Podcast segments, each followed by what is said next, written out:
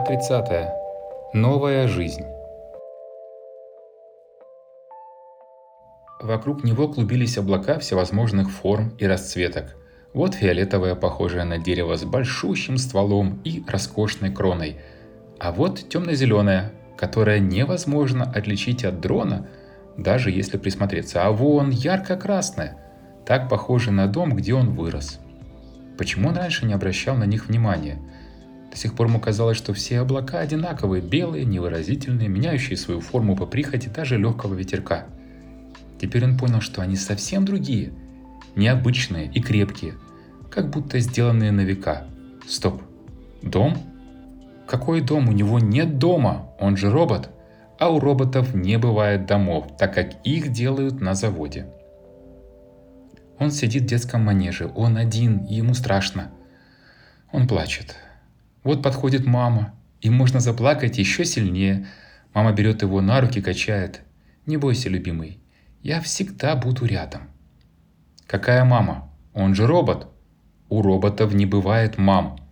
Их выращивают в лабораториях. Ему пять лет. Его лучший друг обиделся на него и не разговаривает. Он не понимает, почему был неправ, но извиняется на всякий случай.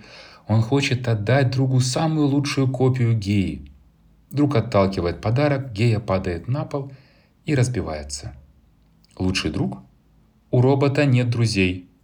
Они не нужны для развития и воспитания биодов. Илья проснулся. Вокруг было темно. Сердце колотилось, тело покрылось испариной, а голова была как чугунная. Интересное ощущение, раньше он таких не испытывал. Странные сны. Похожие на те, которые он видел после боя, в котором он попал под луч энергии из корабля. Илья попытался вспомнить хотя бы обрывок того, что он только что увидел, но сны уже ускользнули. Сейчас нужно разобраться, где он и что происходит. Он вдруг вспомнил, как потерял сознание. В него попала ракета, которую запустили с базы. Может быть, он умер – и его сознание переместили в компьютер для допроса. На уроках по биодоведению им показывали системы, которые позволяют сохранять сознание человека после его смерти. Рано или поздно мозг догадывается, что его обманули и чахнет. Но до этого момента человеку, если так можно назвать 2 килограмма серого вещества, кажется, что он жив. Илья не мог вспомнить, каким образом можно проверить, жив ты на самом деле или нет – резко повернуть голову, чтобы компьютер не успел построить изображение. Или вспомнить имена всех друзей. Он открыл глаза. Вокруг полная темнота, отлично. Вариант с резко повернуть голову не прошел. Друзья – это просто Иван, Матвей и Ева. Вот и весь список. Проверка провалилась. Тогда лучше представить себе, что он мертв а все окружающее ему показывает суперкомпьютер. Тем более, что никто не может выжить после попадания противокорабельной ракеты. Илья встал и топнул ногой. Ага, на нем сервокостюм, тот самый, подаренный ямой. М-м, нет, это не подтверждение того, что он жив. Скорее, точности компьютера.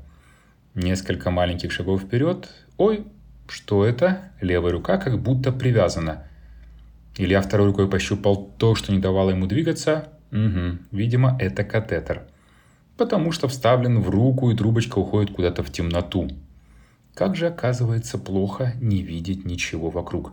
Кстати, катетер это уже интересно. Этот факт в пользу того, что он жив. Зачем суперкомпьютеру создавать такую версию реальности?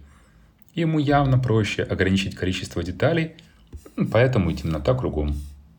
Илья сделал еще пару шагов вперед и, кажется, наткнулся на стену. Еще пара шагов, дверь и ручка. Вот и проверим, насколько хороший у него компьютер, как, насколько детализированный мир он сейчас увидит.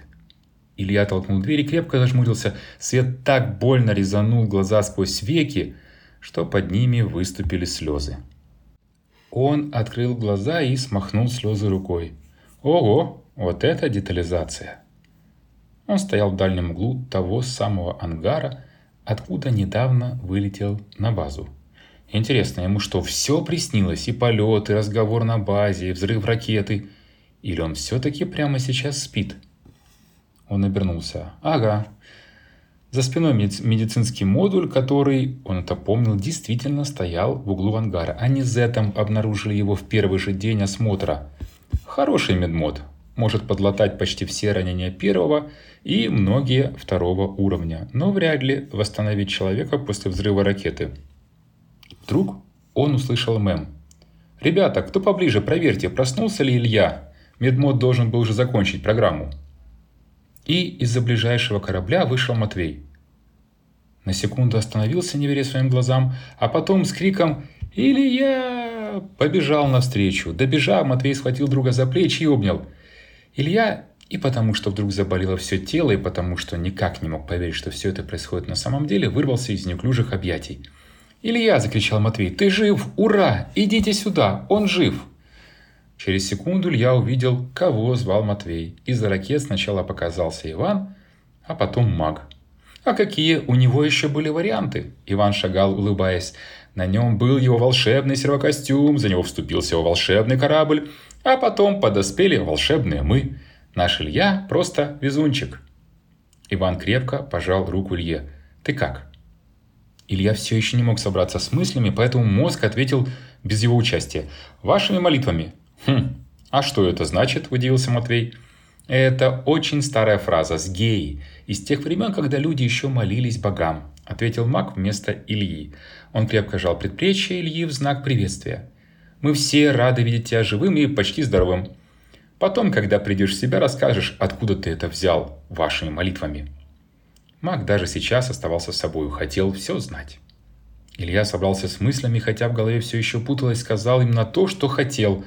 «Я жив?» Оба друга засмеялись, маг тоже улыбнулся. «Да, ты жив». «Но мне показалось, что в меня попала ракета». «Тебе не показалось». Маг перестал улыбаться. Как же я мог выжить после такого, да еще и ходить и говорить, как будто ничего не случилось? Давай присядем, я расскажу, что случилось. Мак указал на стуле рядом со входом в медмодуль. Ты еще восстанавливаешься, тебе надо беречь силы. Они все устроились поудобнее на стульях рядом с Ильей. Когда ты побежал, я побежал тоже. Ты не знал, что Иван и Матвей уже были во дворе. Да и заметить их ты не мог. Я думаю, когда ты переходишь на свою сверхскорость, ты мало чего замечаешь. Так вот, ребята побежали за мной. Мы только добрались до дверей, когда я увидел ракету. Сначала подумал, что нас атакуют. Мне и в голову не пришло, что стреляют по тебе. Стреляют? Илья не имел привычки прерывать старших, но не выдержал. У этого стреляют. Есть имя? И он пристально посмотрел на мага. Тот отвел глаза и пару секунд изучал свои ладони после чего с негромким хлопком опустил их назад на колени. Не поднимая голову, сказал, «Я не знаю, кто именно это сделал. Я бежал за тобой, но могу предположить, что это был Сергей». «Я уточню. Сергей – это руковод?» «Да, руковод по имени Сергей». Мак поднял голову. «Тебе интересно, что было дальше?» «Да, Антон». Илья впервые за долгое время назвал мага по имени. «Мне очень интересно, как меня чуть не убили. Было невозможно даже на секунду представить себе, что старший хотел навредить одному из курсантов, тем более убить. Ну вот, это произошло. И они участники этого происшествия. Помещении как будто стало холоднее. Иван с Матвеем переглянулись. Я открыл двери и чуть не ослеп от взрыва. Я подумал, что тебя разнесло на атомы. Второй мыслью было, что может быть защита твоего костюма хоть немного смягчит удар. Потом, когда мы просматривали логи твоего корабля, мы поняли, что и он принял деятельное участие в твоей защите. По правде говоря, ты жив благодаря ему. Он накрыл тебя своим полем. Не может быть. Илья опять прервал мага. У кораблей такого класса внешнее поле рассчитано только на самозащиту, Наверное, ты прав. Я не помню характеристики этого корабля. Да, и других, честно говоря, тоже. Рыться в документации мне не интересно. Это же твой корабль. Вот разберешься с ним позже. В общем, если бы не он, ты бы тут не сидел. Ладно, Илья поднял вверх ладони, как бы сдаваясь. Что было дальше? «Мы подхватили тебя и потащили к кораблю», – продолжил Антон. «А почему не на базу?» Третий раз прервал мага Илья. «Ну, не знаю, может потому, что оттуда только что по тебе стрельнули ракетой?» Илья опять поднял руки вверх. Как только мы забежали в корабль, он сразу же запустил двигатели. Мы этого не ожидали. Я думал подключить тебя к корабельному врачу, чтобы он проверил, насколько серьезно ты ранен, а потом вернуться на базу и поговорить по душам с Сергеем. Но корабль был другого мнения, и через 40 минут он доставил нас сюда. Мы перенесли тебя в медмод, подключили все провода и воткнули в вену капельницу. В общем, ты родился в рубашке. Всего две недели лечебного сна, и ты опять в строю. Илья пропустил последнее предложение, задумавшись над фразой «родился в рубашке». «Ты сказал две недели?» Илья выразил удивление интонацией. «Да, сегодня ровно 15 дней с того дня, как в тебя попала ракета». «А как же вы тут жили? Тут же нет никакой еды». «Твой приятель Зет нас выручил. Он появился здесь к вечеру первого дня и с тех пор снабжает нас едой». «Вы знаете Зет?» Он почти по-настоящему удивился, хотя, если подумать, то вполне, вполне логично, что Яма прислала сюда Зета, как только увидела возвращающийся корабль. В общем, зря он задал этот вопрос. «Я уверен, что ты уже жалеешь, что спросил», – раздался голос Зета у Ильи в голове. «Опять он читает мысли», – подумал Илья. «Ты же знаешь, что читать мысли никто не умеет». Зет вошел в поле зрения Ильи. «Ну да, ну да», – подумал Илья, а вслух сказал – Рад тебя видеть. И я тебя, вслух ответил Зет.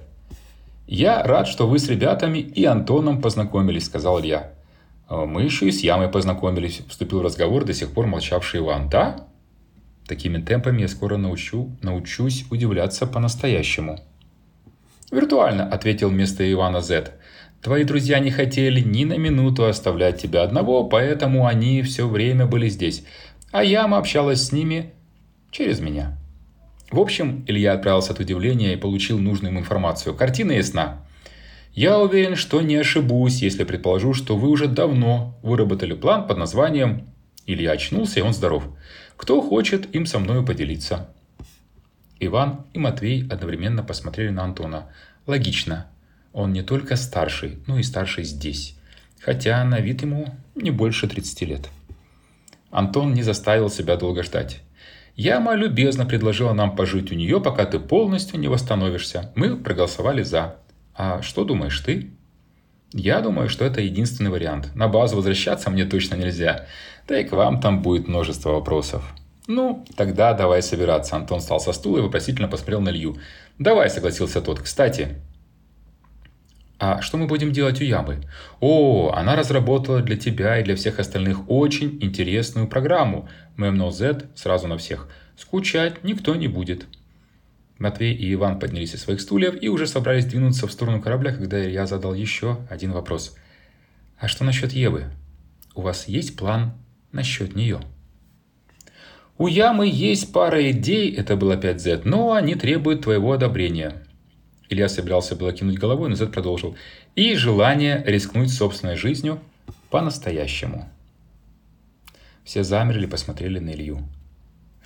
«Если моя жизнь спасет Еву, то тут и думать нечего. Давайте собираться», — сказал он и пошел к медмоду собирать свои вещи.